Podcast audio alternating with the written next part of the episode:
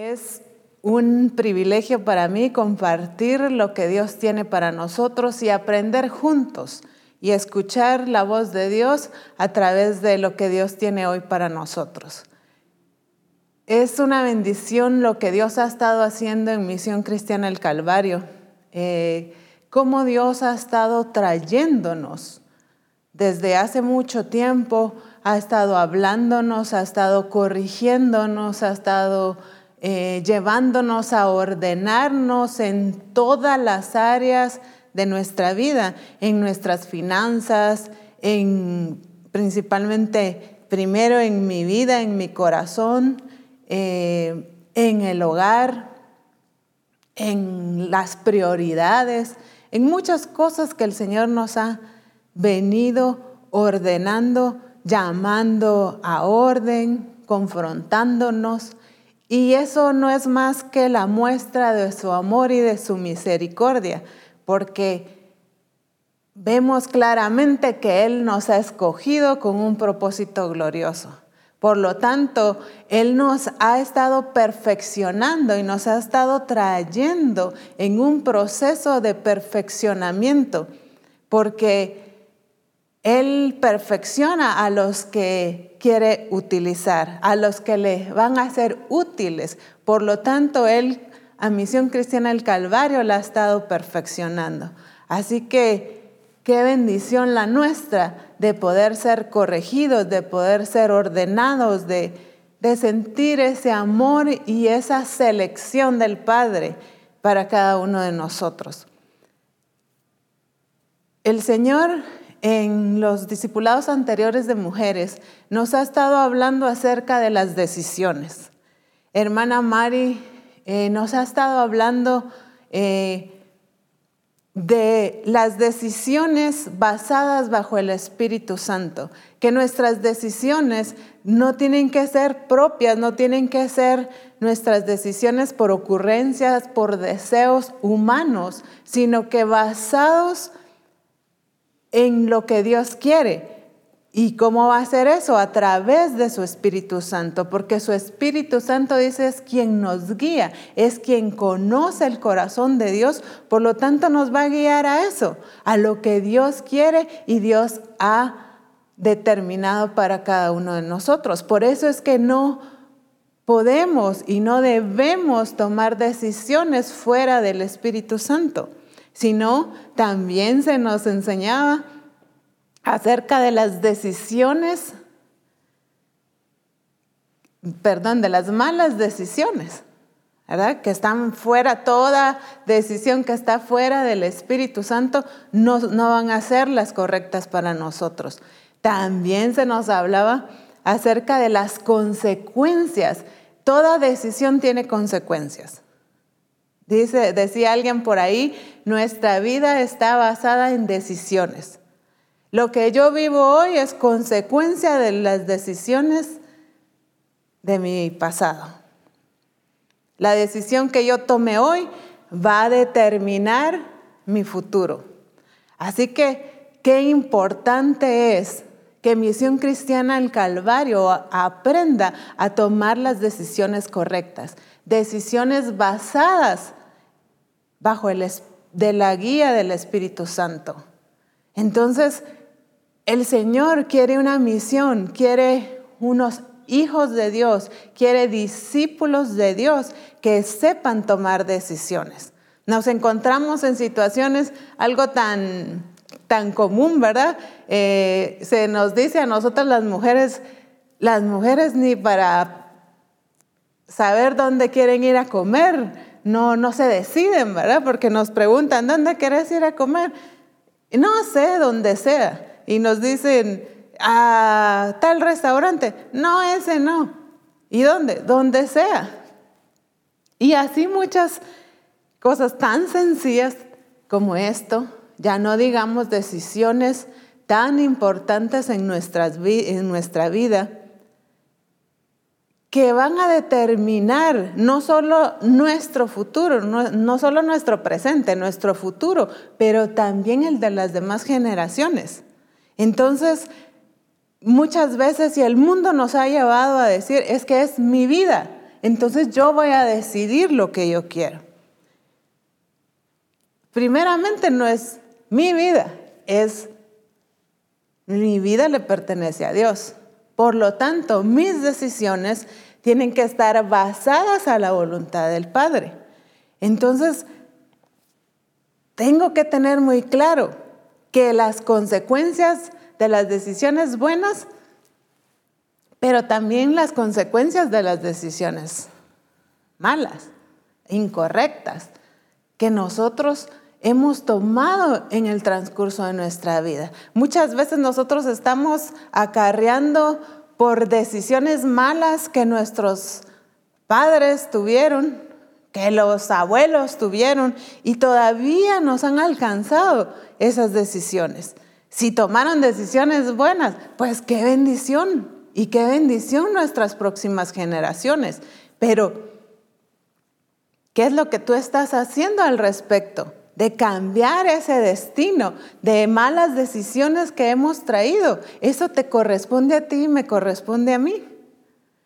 Y el Señor nos ha estado hablando de muchas cosas, de muchas circunstancias y podemos ver un ejemplo claro y se nos ha estado hablando también de, de esta persona y es en la vida de Saúl. Saúl conocía o creía conocer a, Dios porque pues él ya había ido a muchas eh, misiones que el Señor le había enviado a hacer y lo envía a una misión y le dice que tenía que ir a destruir un pueblo, que no podía dejar absolutamente nada ni traer ningún anatema de ese lugar. Pero Saúl decidió. Pongamos atención, dice Saúl decidió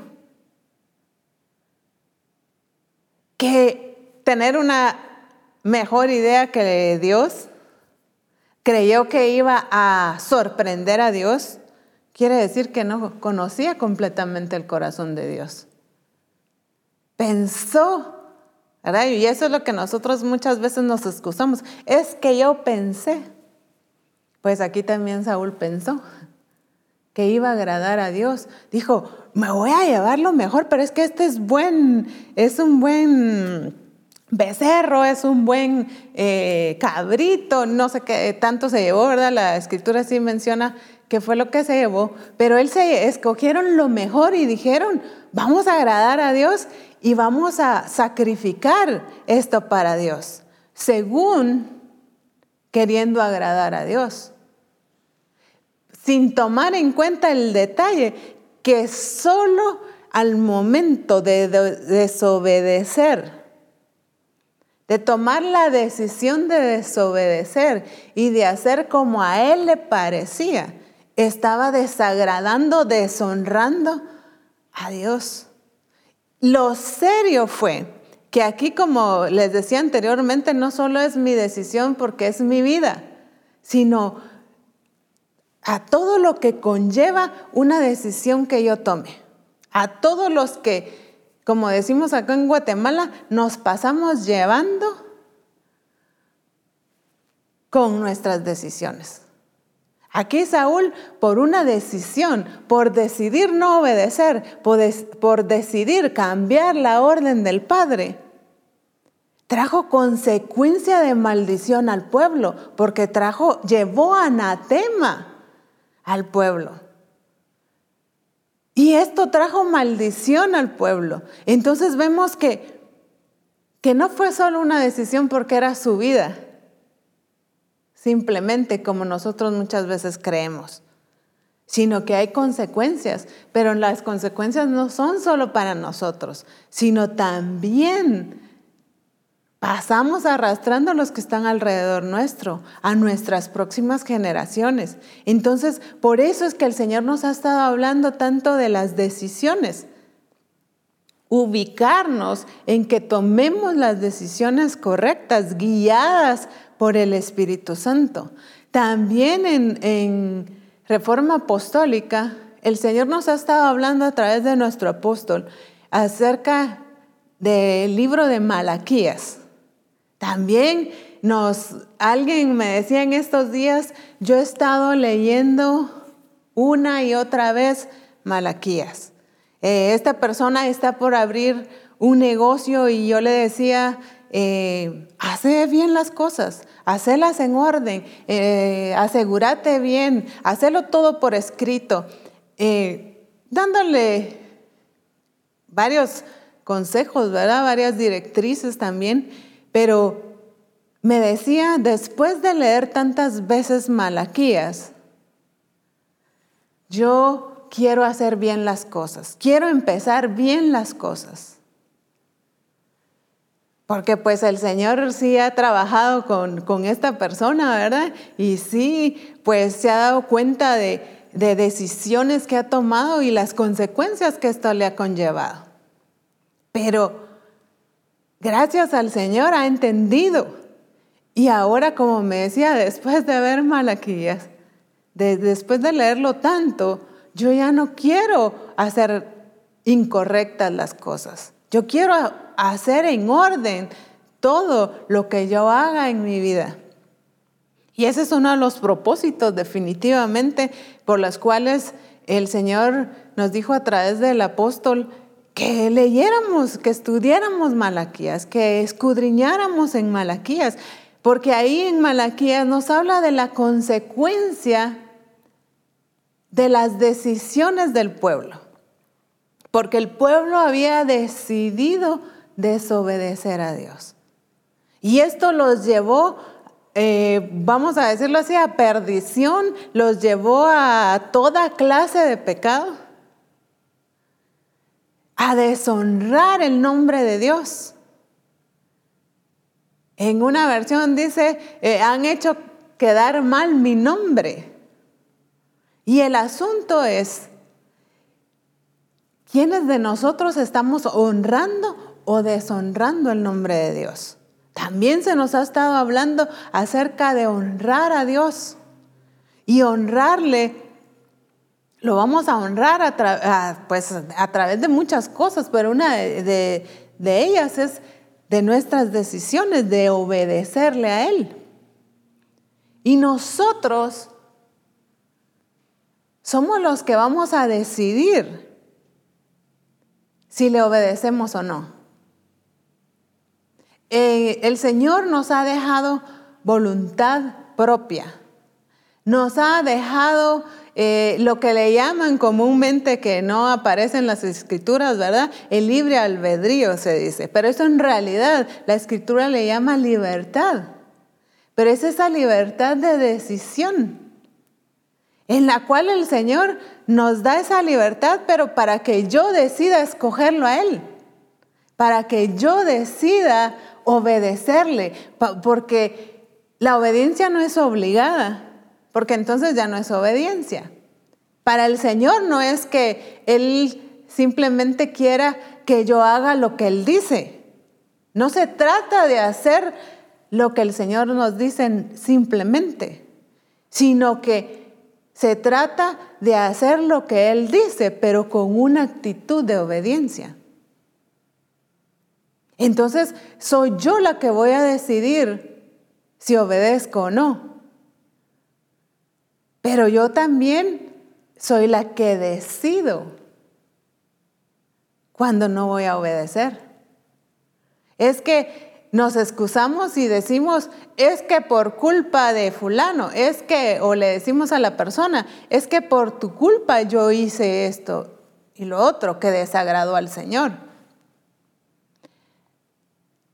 Tal vez nos pudieron haber ahorillado, nos pudieron haber influenciado, nos pudieron haber provocado.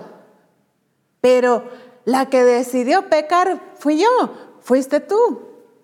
La que decidió desobedecer, fuiste tú o fui yo. En nuestras manos el Señor ha puesto esa libertad de decisión. Y por eso es que es tan importante y por eso es que el Señor nos ha estado corrigiendo y ubicando acerca de nuestras decisiones. Porque lo que Él quiere es que le obedezcamos, pero para podernos bendecir. El Señor quiere vernos prosperados, quiere vernos bendecidos en todas las áreas de nuestra vida. Para que nosotros vivamos conforme a Él se ha determinado que nosotros vivamos. Esa clase de bendición que Él nos ha dado, pero que tal vez no la estamos disfrutando. Pero también podemos ver en Daniel 1.8, Daniel 1.8, dice Daniel propuso en su corazón no contaminarse. Leo nuevamente, Daniel propuso en su corazón no contaminarse con la porción de la comida del rey, ni con el vino que él bebía. Pidió, por tanto, al jefe de los eunucos que no se le obligase a contaminarse. Esta porción de la palabra eh, es una palabra que ha marcado mi vida desde niña, hace poquito, eh, desde niña yo escuché esta palabra y realmente marcó mi vida. Porque ahí el Señor selló mi corazón literalmente para que yo entendiera que yo soy responsable de mis decisiones. Y es lo que como misión en el Calvario el Señor nos ha estado enseñando y nos ha estado llevando a que entendamos la responsabilidad de cada uno de nuestras decisiones. Que yo soy responsable de mi vida, de lo que yo decida hacer. Y me encanta esta porción donde dice Daniel propuso en su corazón no contaminarse. Entonces depende de mí y de ti. El que tú te contamines, el que te hayas contaminado, dejar el que dejaste contaminarte, o es mi responsabilidad si yo dejo o si yo permito contaminarme. Cuando habla de propuso, o sea, decidió, tomó la decisión de no contaminarse. Y si nosotros leemos todo lo que el Señor nos habla ahí en Daniel acerca de lo que Él hizo, la influencia que Él tuvo en, en el reino, fue algo grandioso ver su vida, ver su rectitud, ver cómo incluso cuando quieren atacarlo, eh, le buscan por todos lados tratando de encontrar con qué acusarlo. Y dice la escritura muy claramente que no encontraron absolutamente nada que pudieran usar en contra de él. ¿Qué nos habla esto? Acerca de que esa determinación, eso que ese punto, ese momento en el que él propuso en su corazón no contaminarse, me encanta porque se ve una permanencia, se ve una constancia en esa decisión. Porque puede que yo tome una decisión hoy y la cambie mañana. Pero gente que cambia, gente de doble ánimo, gente cambiante, no es, no, no es agradable al Señor. Una de las de los atributos de Dios es ser permanente es la permanencia y la constancia. Porque dice que el reino de Dios permanece para siempre. Y cuando habla de su amor, dice su amor permanece por siempre. Y, cuando se refiere a Dios, siempre habla de permanencia, de algo constante, de algo que no cambia, que es inmutable. Y entonces es una de las cualidades que nosotros y atributos que nosotros también debemos de tener, que se nos ha sido dado en nuestra naturaleza. Que no la estemos viviendo es diferente, pero esa es parte de la naturaleza del Padre, por lo tanto, parte de nuestra naturaleza.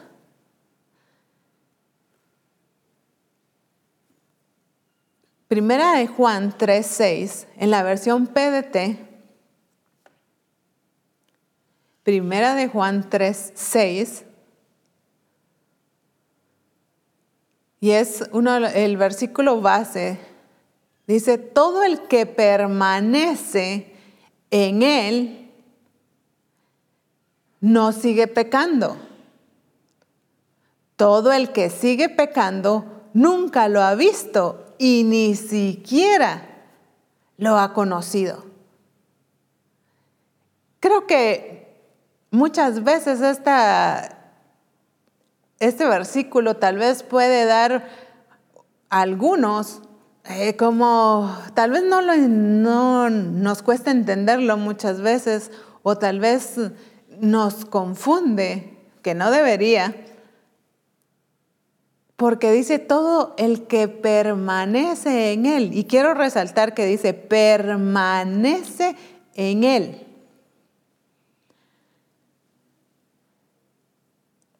Ya se nos ha hablado y lo voy a tocar eh, de una manera muy rápida.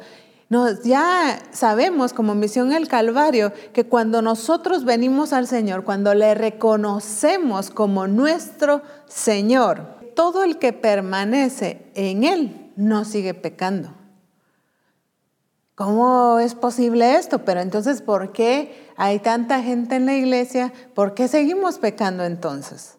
Es la pregunta del millón, pero pues esto ya se nos ha enseñado, aunque parece que muchos no lo hemos entendido. Decíamos que cuando nosotros pasamos ese proceso de salvación, entonces nosotros, ya el pecado no tiene dominio sobre nosotros. Se nos ha explicado también de que seguimos pecando por costumbre, por eh, hábito, ¿verdad? Porque pues si antes mentíamos, entonces eh, venimos al Señor, nacimos de nuevo y una nueva naturaleza es puesta en nosotros, pero como yo ya tengo costumbre de, mentir, por ejemplo, entonces yo lo sigo haciendo, pero ya no porque el pecado me domina, sino por hábito, por costumbre. Entonces, acá la escritura nos está diciendo que cuando realmente nosotros entendemos que es vivir en Él y permanecer, por eso dice el que permanece, no el que está inconstante, no el que ahorita sí, ahorita no, sino dice todo el que permanece, pero hay un punto muy importante que dice que permanece en Él. No sigue pecando. Todo el que sigue pecando, ¿sí? Y estamos hablando desde el punto de vista que entendemos que ya el pecado no nos domina. Muchas veces creemos y es que no puedo dejar de hacer tal cosa, no puedo dejar de pecar, no puedo dejar de, de hacer lo otro. Pero entonces yo no he entendido qué es la obra de Dios en mi vida. Entonces no, no lo tengo claro. Estoy viviendo libre, pero cautivo. No sé si me voy a entender.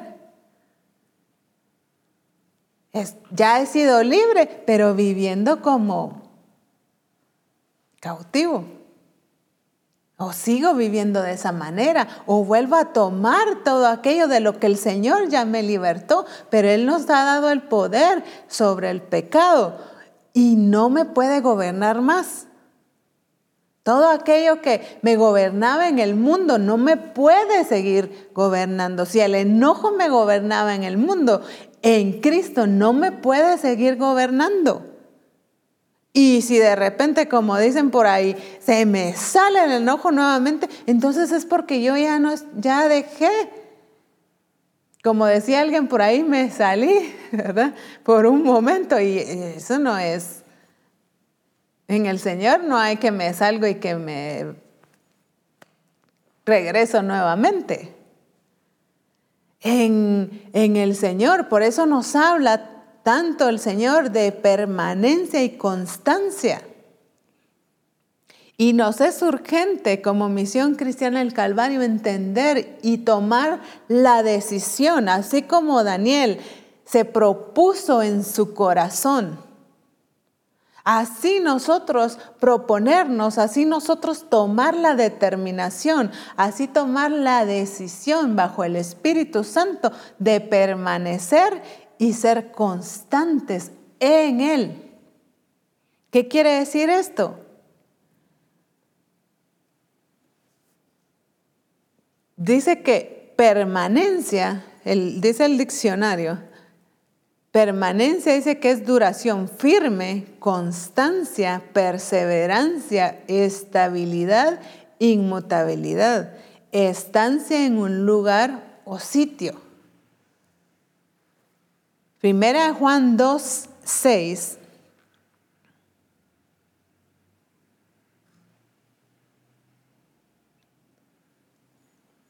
El que dice que permanece en Dios debe vivir como vivió Jesús. No hay más, no hay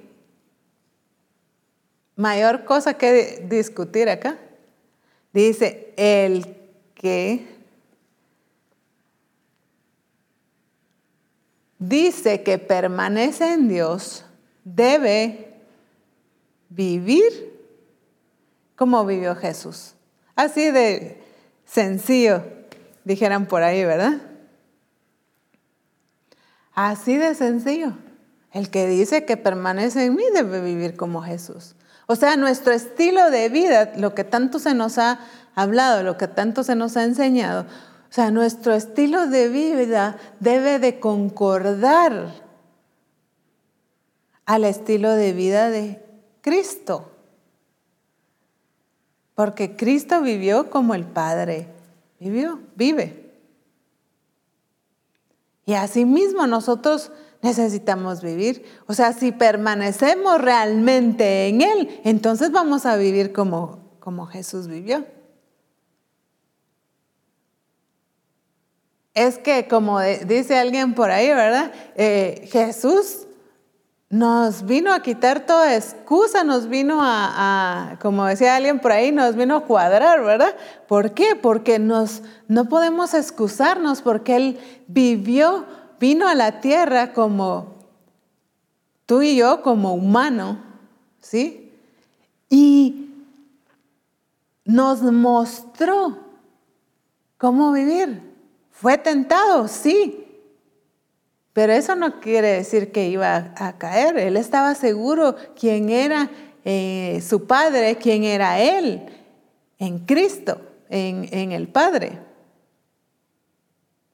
Entonces, no tenemos excusa nosotros, que porque era Jesús, que porque eh, es el Hijo de Dios, tú también, tú y yo somos hijos de Dios. O sea, vino en condición de hombre, dice la escritura. Entonces no tenemos excusa de que porque me provocaron, que porque me hicieron, que por nada. Simplemente tú y yo decidimos.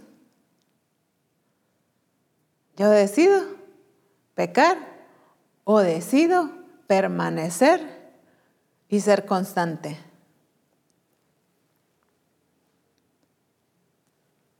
Primera Juan 4:13.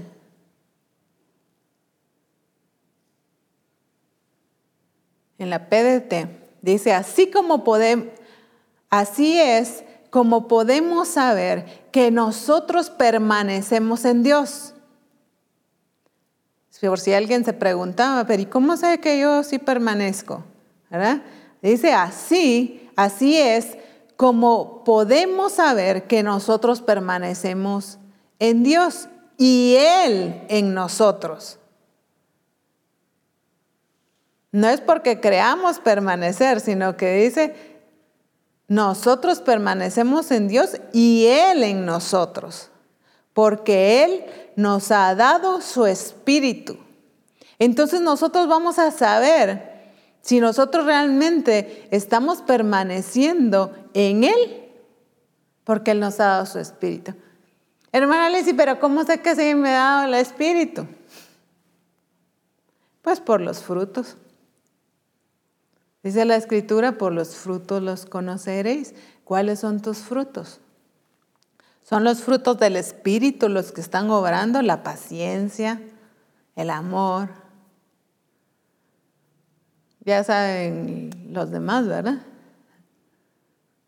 Y si no, pues los buscan y los aprenden. ¿Qué frutos son los que te están, que estás expresando? ¿Qué estilo de vida? ¿La de Cristo?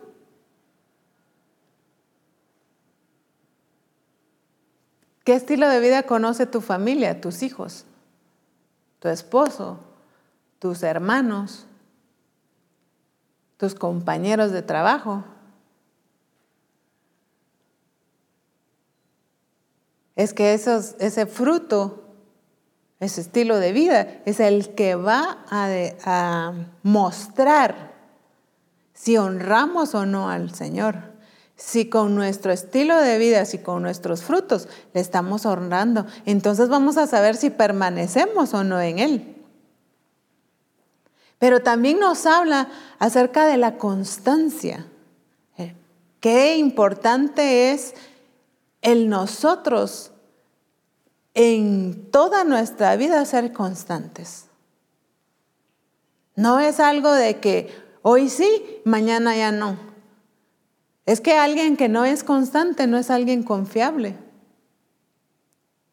Ni para el Señor ni para nosotros como misión el Calvario.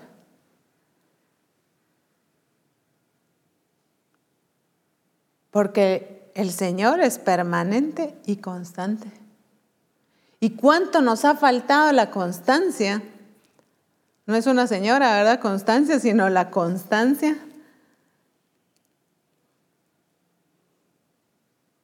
Me he encontrado con muchos casos que me han dicho, eh, pero es que yo, y yo los conozco y sé que conocen el diseño, que saben, que lo predican, si quieren decirlo así.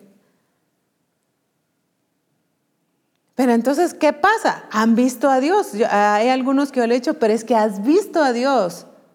¿Y qué pasa ahora que estás dudando? ¿Qué pasa ahora que acaso no es el mismo Dios que te sacó de esta? Ahora, ¿por qué no te va a sacar de esta otra? Y yo les he dicho y sé que a quien se lo haya dicho, pues va a confirmar esto, ¿verdad? Pero les he dicho, entonces no lo has conocido. Como, decía, como dice nuestro versículo base, ¿verdad? No lo hemos conocido. Les he dicho, crees haber conocido a Dios, pero realmente tu estilo de vida me dice que no lo has conocido realmente. No podemos dudar de que estoy en una circunstancia, porque entonces yo estoy poniendo esa circunstancia como que es más grande que mi Dios. Y eso jamás va a ser posible. Que yo lo vea de esa manera es diferente. Porque cuando yo miro y veo que ya no puedo, que ya estoy en una circunstancia donde eh, ya topé, dicen algunos, es que ya, ya no. Entonces no he conocido a Dios. Pero es que lo vi una vez, sí, pero no he sido constante. Y he visto ese faltante en muchos y le decía, tú sabes, tú conoces del diseño, has cumplido con esto, has cumplido con otro, pero te ha faltado constancia. Y en el Señor necesitamos constancia. Es que yo le he buscado, ahora se nos ha estado hablando y nos ha estado llevando el Señor a la oración, a retomar, no que hayamos dejado de orar del todo, o espero que no, pero no hemos sido constantes, o, por lo menos la constancia que realmente debiera de ser. Y así muchas veces eh, se nos habla de decisiones, ahí sí ponemos atención en nuestras decisiones. Se nos habla de, de el espíritu, ahí sí buscamos al espíritu, pero dejamos cuando ya como que fuera de moda y no es así, sino que nuestro estilo de vida debe ser constante en todo, de una manera integral. No puedo ser variable, no puedo eh, desanimarme o voy a estar y creyendo en el Señor y mañana es que saber si me va a sacar de esta, es que esta, es que como es financiera, usted porque no sabe la carga financiera que no es el mismo Dios, pues. O tú lo estás cambiando, pero Dios sigue siendo el mismo. El que va a cambiar eres tú. No, en ninguna circunstancia va a cambiar al Padre ni nos debe cambiar a nosotros si nosotros permanecemos en Él. Segunda de Pedro 1.6 en la PDT dice, al conocimiento añádele dominio propio. Al dominio propio añádele constancia. A la constancia añádele servicio a Dios. Vamos a ir rapidito al, al siguiente versículo, 1 Timoteo 6, 11 en la PDT. Hay muchos versículos acerca de la constancia, pero pues solo vamos a ver algunos de referencia. Dice, eres un hombre de Dios, así que evita todo eso. Esfuérzate por seguir una vida de rectitud, dedicarte a Dios tener fe, amor, constancia y humildad. Santiago 1.4 en la versión NBI dice, y la constancia, me encanta este versículo, porque aquí nos marca la importancia que le da el Señor a la constancia. Dice, y la constancia debe llevar a feliz término la obra para que sean perfectos e íntegros sin que les falte nada. Vuelvo a leer este versículo. Y la constancia debe llevar a feliz término la obra para que sean perfectos e íntegros sin que les falte nada. Entonces, ¿por qué es importante entonces? ¿Por qué es necesaria la constancia? Porque dice que la constancia es la que nos va a llevar a cumplir el propósito de Dios, el que dice que nos va a llevar a feliz término la obra nos va a llevar a perfeccionar. O sea, obviamente son muchas cosas, muchos procesos, muchas que van a venir, pero no podemos llegar hasta el final, hasta el propósito verdadero sin constancia, sin permanecer. Por eso es que es tan importante y el Señor hoy nos está corrigiendo el que nosotros escudriñemos nuestra vida si realmente nuestra vida, lo que estamos viviendo, realmente es consecuencia de no permanecer en Él, si es consecuencia de no ser constantes. Si realmente eso es lo que nos ha estado llevando a la situación que posiblemente estamos viviendo o que nuestra familia está viviendo, sea económica, sea de salud, sea cualquier situación que tú puedas estar pasando, que el Espíritu Santo hoy te lleve a entender, a distinguir y a discernir ¿En qué área de tu vida no ha estado la constancia? ¿No ha estado la permanencia? Es tu búsqueda al Señor. Si en serle fiel a Dios con tus finanzas, si le has estado fallando ahí, si has estado fallándole en, en obedecerle, bueno, todo incluye obediencia, ¿verdad? O sea, en cualquier situación que tú te encuentres o en mala administración o tan tal vez algo que no le ponemos mucho cuidado, creemos que no es algo que necesitamos ponerlo en las manos del Señor, pero es en nuestra salud, en nuestro cuidado. Tal vez está, hemos o estás pasando alguna enfermedad por no haberte cuidado por no alimentarte correctamente o por no tomar precauciones a tiempo. O sea, son consecuencias de decisiones. Y muchas veces venimos hasta pelear con el Señor y decir, ¿por qué me permites pasar esto? ¿Por qué estoy pasando yo esto? Pero si yo te estoy sirviendo, sí, pero no hemos permanecido, sí, pero no hemos sido constantes. Pero si yo antes daba mi diezmo, antes eh, y ahora, o hasta se nos olvidó, no nos fijamos que dejamos de dar. Y ahora tenemos problemas financieros. Entonces dejamos que el enemigo nos atacara, dejamos las puertas abiertas al devorador por una decisión de descuido, por decidir dejarlo de hacer,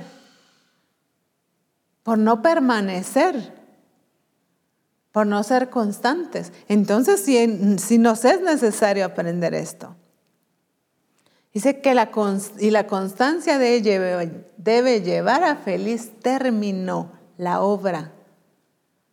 Y es muy clara la palabra que dice, para que sean perfectos e íntegros, sin que les falte nada. ¿Cómo vamos a llegar a ser perfectos e íntegros? Con la ayuda de la constancia, con la permanencia. Y es que mi permanencia y mi constancia no pueden depender de circunstancias. No puede ser circunstancial como decía, porque nos está yendo bien, entonces yo estoy, ah, yo estoy bien con el Señor, yo le creo al Señor, yo le busco, yo estoy así, asá. Pero ¿qué pasa cuando viene una circunstancia? Cuando nos viene a mover el tapete, así como fuimos movidos en la madrugada aquí en Guatemala. ¿Qué pasa ahí? ¿Confiamos en Él o no? Es que ahí es donde se demuestra, ¿verdad? Ahí es donde somos probados. Ahí es donde somos expuestos, nuestro corazón es expuesto en las circunstancias. Entonces ahí permanezco o dejé de permanecer o, entonces ahí sí, como decía alguien, ya no me alcanzó la fe para esto. Eh, entonces ya nos encontramos en como decía, en que ahorita sí, ahorita no, puros, puras intermitentes, ¿verdad? Luces de emergencia, que ahorita sí, ahorita no. No es así. La vida en Cristo no puede ser así, porque entonces, como decía nuestro versículo base, no le conocemos. No le hemos visto y no le, no le hemos conocido. Porque cuando conocemos a nuestro Dios, cuando le hemos experimentado, entonces yo no voy a dejar de permanecer, no voy a dejar de ser constante. No voy a dejar de creer, no voy a dejar de buscarle, porque yo le conozco a Él. No va a venir a temorizarme ninguna circunstancia, porque yo sé quién es mi Dios. Yo sé de las que me ha sacado y sé que es un Dios todopoderoso y glorioso que me va a sacar nuevamente pero no como yo quiero precisamente, sino como Él se ha determinado. Es que ese es el asunto muchas veces, que queremos que Dios haga como nosotros pensamos, como queremos. Y no es así. Tenemos que aprender a reconocer su soberanía también y aceptar su soberanía. A conocerle como ese Dios soberano, que nada ni nadie lo cambia ni cambia sus decisiones. Pero yo sí puedo cambiar esa bendición que Dios tiene para mí. Yo la puedo detener, yo la puedo retener. ¿Qué estás reteniendo tú? O estás teniendo la, ay, pero es que yo voy saliendo. Sí, pero no con la bendición que Dios ha determinado para ti. Eh, estamos bien, gracias a Dios, solo porque nadie se ha muerto, tal vez. Pero no con la salud, no con el vigor que el Padre tiene para ti. Ahí nos llevamos como familia, eh, ahorita no hemos tenido mayor. Y tal vez agarrándose del pelo los hijos, ¿verdad? Ah, es que eso es normal que se peleen. No, no es normal, en Cristo no. No es ese vivir como el mundo, porque entonces estamos igual que el mundo. Pero Dios no te ha llamado para que tú y yo vivamos como el resto del mundo, sino como, digo yo, ¿verdad? ¿Qué chiste tendría? ¿Cuál sería el propósito entonces de estar en Cristo si seguimos viviendo, teniendo las mismas situaciones que el mundo? No, no podemos vivir igual. Si no, no estamos permaneciendo en Él. Entonces hay algo que nosotros necesitamos chequear, nuestro proceder, nuestra vida, lo que ha estado pasando en mi vida o no ha estado pasando, que debería de pasar. Algo, algo está fallando y no es el Señor, ni es su palabra, ni son sus promesas.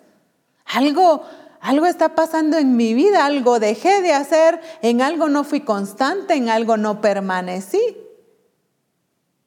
Yo sé que el Señor a muchos hoy, espero que a todos, nos lleve a entender, como decía, a distinguir, a discernir esas áreas donde hemos dejado de permanecer o hemos dejado de ser constantes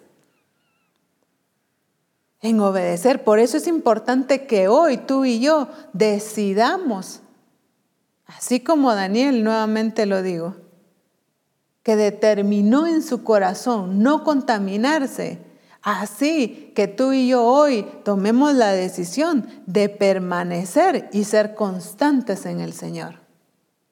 También se nos ha estado hablando tanto en reforma apostólica como en el discipulado, en el adiestramiento, perdón, de la sede central, acerca de Nehemías. Hay mucho que leer, mucho que el Señor tiene para nosotros ahí y sé que va a seguir así, que el Señor va a seguir revelando muchas cosas ahí en la vida, a través de la vida de Nehemías. Pero vemos a un hombre determinado, un hombre decidido, que cuando escuchó la condición de su pueblo,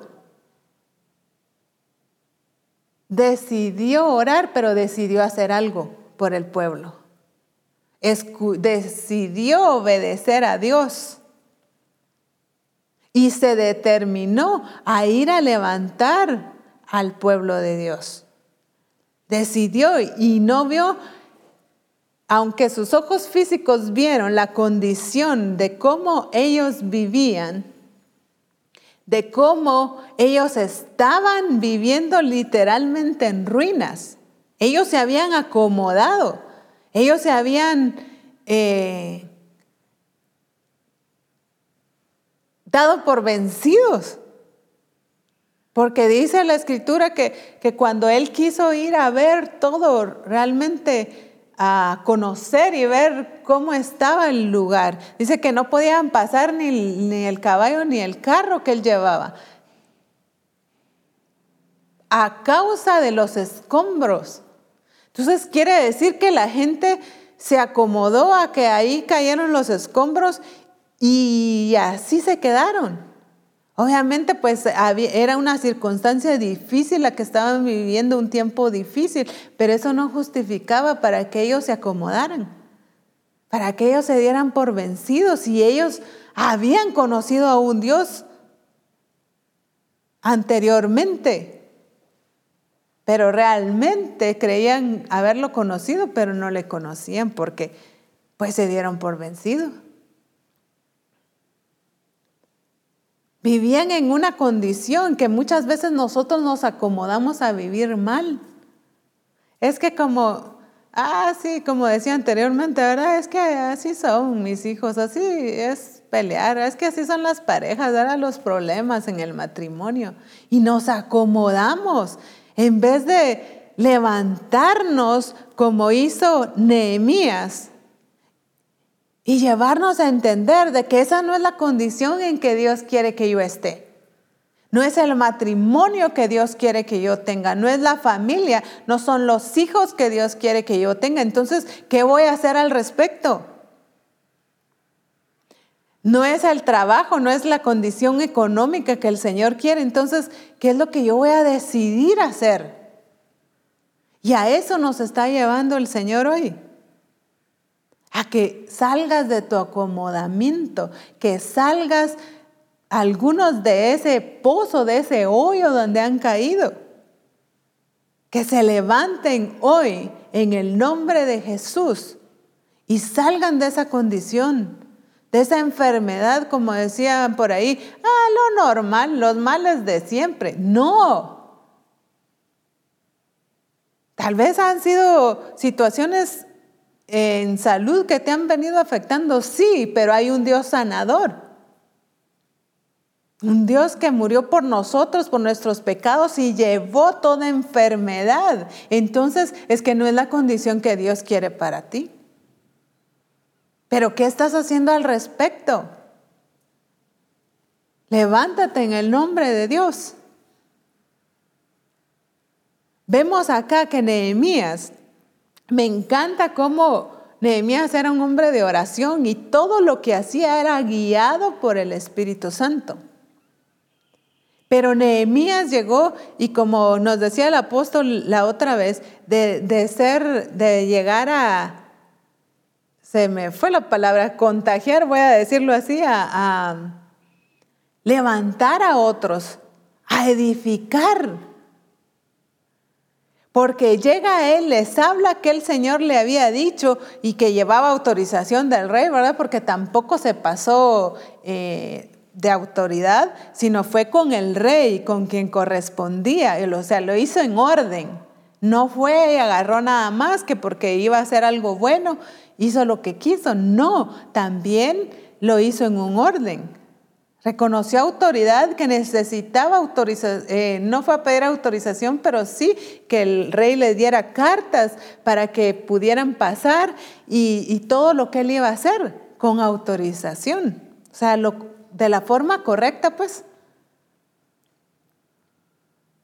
Fue, habló con el pueblo, pero él contagió, él transmitió lo que el Señor quería hacer con ellos.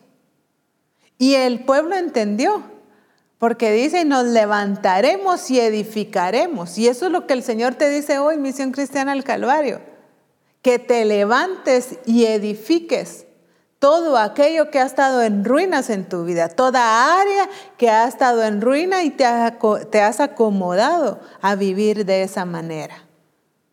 Es que se nos ha hablado de la mediocridad y, ya el Señor nos ha estado hablando de, eso y, nos hemos acomodado a vivir de esa manera, a no hacer las cosas bien, a como caiga. Eh, por lo menos lo hice. Es que así no estás honrando al Señor.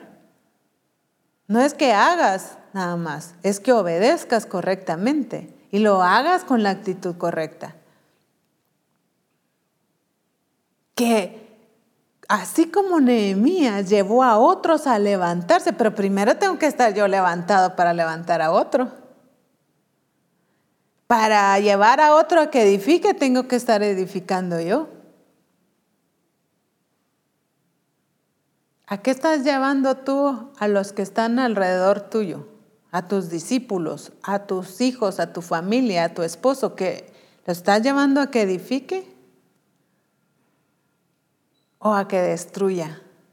O nosotros mismos estamos destruyendo nuestro hogar, nuestra casa, nuestras relaciones, nuestros amigos. O realmente hombres y mujeres que están edificando. A eso nos ha llamado el Señor. A eso te ha llamado a ti y me ha llamado a mí. A que juntos, con un mismo propósito, nos levantemos y, y edifiquemos. Y me encanta cómo acá el Señor habla de que el enemigo se enteró de que ellos estaban reedificando el muro, pero sin embargo no les agradó, ¿verdad? Porque entonces ya no iba a ser un pueblo vulnerable, ya no iba a ser un pueblo que ellos pudieran hacer lo que ellos quisieran con el pueblo, sino un pueblo que había despertado, que había vuelto en sí, que se había levantado y que ahora iba a cumplir el propósito de Dios. Entonces al enemigo no le iba a agradar. Y el enemigo vino y que se determinaron a desanimarlos, a afectarlos, eh, a empezaron a hablar mal de Nehemías, de que de todo lo que él quería hacer según, eh, que él se quería quedar como rey, que él quería hacer su propio reino. Y empezaron a atacar, pero lo que me encanta es la posición de Nehemías, la determinación que había en él, la decisión que él había tomado de permanecer, la seguridad que tenía de lo que Dios le había mandado. A nosotros el Señor nos manda hacer algo y como se nos pone la situación difícil, ay, mire, apóstoles, que fíjese que ahí no se puede, mire, es que ahí no, si me hubiera mandado a otro lado, le aseguro que yo sí me levanto. O mire, pastor, el, el discipulador, ¿verdad? Ah, es que mire, con esa familia sí, eh, si me hubiera mandado con otra familia, tal vez, pero es que si me cambian de lugar o si me, me pusieran otra cosa, así como aquella que le pusieron allá y ese sí, porque estaba fácil, pero es que a mí me tocó lo peor. Buscamos excusas. Cualquier circunstancia nos viene a desanimar. Pero yo veo aquí a un Nehemías determinado. Como decía, un Nehemías decidido a hacer la voluntad de Dios. Y nada lo detuvo. Ninguna circunstancia, por más que los quisieran ir a amedrentar, por más que los quisieran, y lo que me encanta es ahí en el versículo 4 de Nehemías, nos dice, no lo vamos a leer, pero dice o habla acerca de cuando los enemigos se enteraron, dice, de que eran sus planes y que Dios estaba con ellos, que Dios había derribado todos los planes del enemigo, dice que se fueron. Es que cuando nosotros nos determinamos a obedecer, cuando nosotros decidimos obedecer, entonces el Señor obra. Entonces vemos la obra de Dios. Pero algo muy importante, y quiero que nos enfoquemos en esto. Habla ahí siempre en el, en el capítulo 4, que dice que empezaron a cerrar, y esto nos habló también el apóstol en Reforma, que ellos empezaron a cerrar, dice, todo boquete, todo boquete. Si le quieren llamar rajadura, aunque rajadura es como, se entiende como algo más pequeño, agujero, para otros lugares que me dé entender. Dice que cerraron todo boquete. ¿Por qué? Porque era un lugar vulnerable donde el enemigo podía entrar a atacar. Pero ellos cerraron todo portillo, todo lugar, todo boquete donde el enemigo pudiera atacarlos. Y mi hermano, mi hermana, eso es lo que el Señor te está diciendo hoy. Que necesitas cerrar esos boquetes, esas rajaduras. No, pero es que eso no es gran cosa. Sí, pero es rajadura que después se vuelve boquete.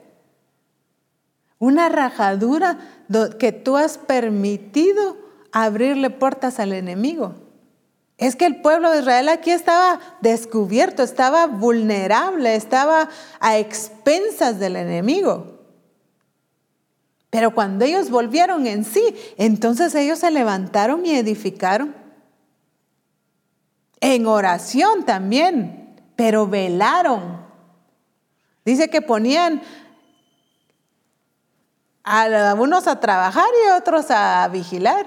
En, las puertas pusieron guardias, pusieron eh, en lugares estratégicos, en lo que estaban levantando, en lo que estaban edificando. Y todos edificaron, o la mayoría, sí menciona ahí la escritura de unos que no quisieron ayudar, ¿verdad? Porque cuenta, como decía el apóstol Ronald ayer en el, en el discipulado, cuenta quién, y para el Señor sí cuenta quién edifica y quién no. Y Él, ve, nos tiene en observación. ¿Quién está edificando y quién no? ¿Qué y cuál está o ha sido tu boquete? ¿Cuál ha sido esa rajadura que tú has permitido, donde el enemigo ha estado afectándote, donde le has permitido entrar a tu hogar, a tu matrimonio? ¿Cuál ha sido ese boquete que has eh, permitido en tus finanzas? ¿Cuál ha sido ese boquete que has permitido en tu trabajo, en tu negocio, en tus relaciones? El apóstol nos hablaba este lunes en Reforma Apostólica y nos hablaba acerca de, pactos que muchas veces hemos dicho o nos hemos enlazado con los dichos de nuestra boca. Esos son boquetes, esos son rajaduras que, nosotros hemos traído tal vez de mucho tiempo, las cuales estamos abriendo puertas al enemigo.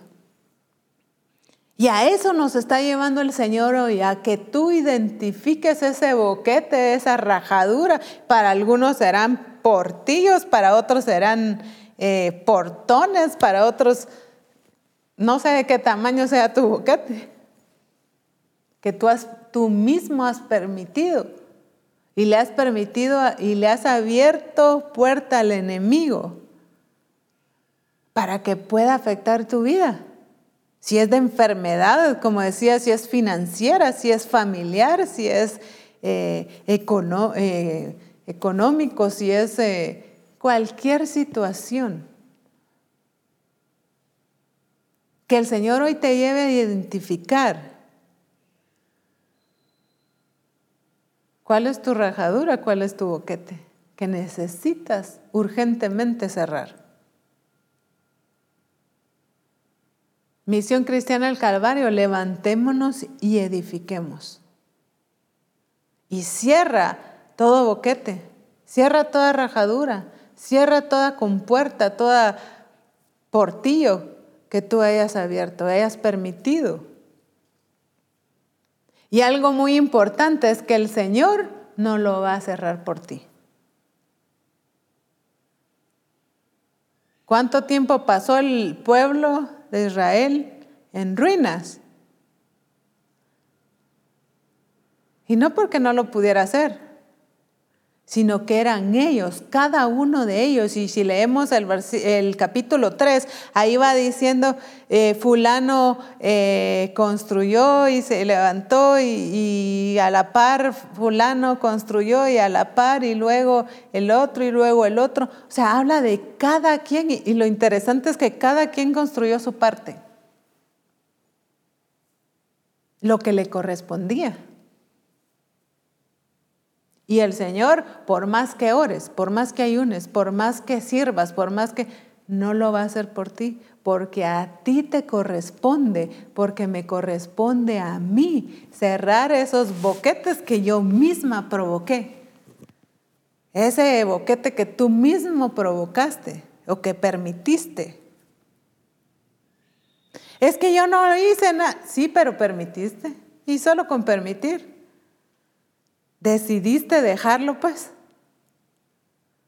Alguien decía en una ocasión, es que no se decide, pues ya se decidió, decía, porque decidió no hacer nada.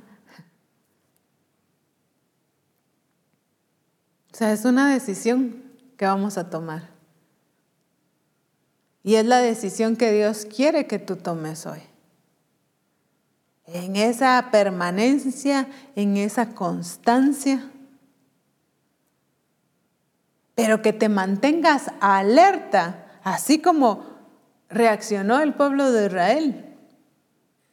A cerrar todo portillo, todo boquete, toda abertura, toda rajadura que has abierto o has permitido abrir. Sé que a muchos el Señor los está llevando a caer en cuenta en muchas cosas. A otros el Señor durante estos días los estará llevando a recordar tal vez cosas que no se recordaban, a caer en cuenta en muchas cosas. Y pídele al Señor ese discernimiento que te lleve a caer en cuenta en realmente cuál ha sido tu boquete por donde el enemigo te ha estado afectando. ¿Cuál ha sido esa puerta que tú has abierto para que el enemigo haya tomado ventaja de tu familia, haya tomado ventaja de tu salud, haya tomado ventaja de tus finanzas o de cualquier otra circunstancia en tu vida. Y hoy el Señor nos lleva a entender que necesitamos y nos surge cerrar todo boquete. Y la, la falta de constancia y de permanencia ha sido un boquete que ha estado afectando a muchos. Porque están en todos los congresos, no se pierden reforma apostólica, no se pierden ningún discipulado, pero no ven frutos, no ven el fruto correcto, por lo menos el que Dios espera que sea. O vienen circunstancias a su vida, pero es que yo sí, Oigo, yo sí escucho, yo sí leo la palabra, yo sí oro, sí, pero has abierto boquetes. Sí, pero no ha sido constante, no ha sido permanente. Y para muchos ese ha sido su boquete. Y cuando no somos constantes y no permanecemos en Él, entonces le abres la puerta al enemigo para que haga lo que quiera contigo. Por eso es necesario que tú y yo permanezcamos y que seamos constantes en el Señor. Y oro porque el Señor te lleve a esa permanencia y a esa constancia.